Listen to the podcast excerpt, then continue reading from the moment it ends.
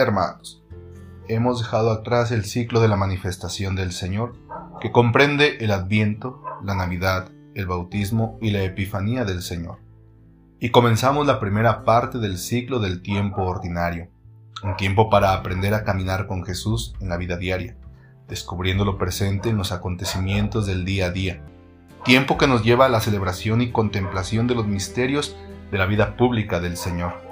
Así, reunidos en este día en asamblea eclesial, celebramos la Eucaristía como una manifestación de nuestra necesidad de ser alimentados y conducidos por nuestro Señor Jesucristo en todos los momentos de nuestra vida, de manera especial en lo cotidiano, porque sin su presencia nos es difícil captar en medio del día a día de nuestra vida la misericordia y acción salvífica de Dios en favor de todas y todos.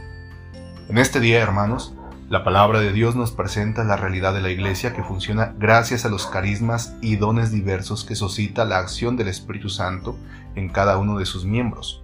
Dones que más para beneficio propio son para el servir a Dios y a los hermanos. Por eso, el fundamento de estos dones son la caridad y el amor.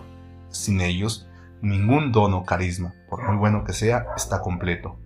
De ahí que, a nosotros, como iglesia, nos corresponde descubrir los dones que el Señor nos ha dado y que se corresponden a nuestra vocación concreta. En otras palabras, queridos hermanos, todos los bautizados, como hijos de Dios, hemos recibido como un gran regalo dones y carismas para construir y edificar la comunidad que se nos ha encomendado. El Evangelio de este día nos ubica en Cana, un lugar bastante significativo, porque ahí se da el primer signo de Jesús, por medio del cual el Señor se manifiesta su gloria y crece la fe de sus discípulos en él.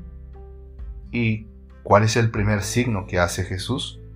Convertir el agua en vino, es decir, ayudar a unos novios en el día de su boda, en medio de aquella fiesta, de aquel ambiente de gozo.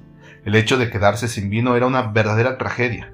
Significaba que la fiesta había llegado a su final y es justo ahí, en ese momento de tensión, donde Jesús aparece y presta su ayuda para completar el vino de la boda y hacer que la fiesta no se detenga, con lo que la alegría y el gozo pueden continuar. Al transformar el agua en vino, Jesús renueva la alegría porque ya no es el mismo vino de la fiesta. Ahora se trata de un vino nuevo, uno que, según el mayordomo del Evangelio, es el verdadero vino bueno, es decir, el vino dispuesto para alegrar el corazón. Ese vino bueno del que nos habla el Evangelio es la persona misma de Jesús con toda su potencia y fuerza salvadora que irrumpe de improviso en la vida de la persona y lleva a que su existencia se renueve y se transforme. De tal manera que, con la presencia de Jesús en la vida, lo que antes era solo agua y que en sí mismo es bueno, se transforma en vino, algo que es mucho mejor. Ese vino nuevo que Jesús nos trae es la ayuda que necesitamos para encontrar la alegría y el amor. Porque, hermanos, ¿qué es una vida sin alegría y amor plenos, profundo y duraderos? Así, el amor y la alegría que Jesús nos trae son el amor y la alegría verdadera que proceden de Dios, y por lo mismo nunca se agotan y permanecen por toda la eternidad. Así que no se nos olvide, siempre es importante saber elegir un buen vino, porque de esa elección depende que también sabe nuestra vida y que, nos quede, y que no nos quede ninguna duda.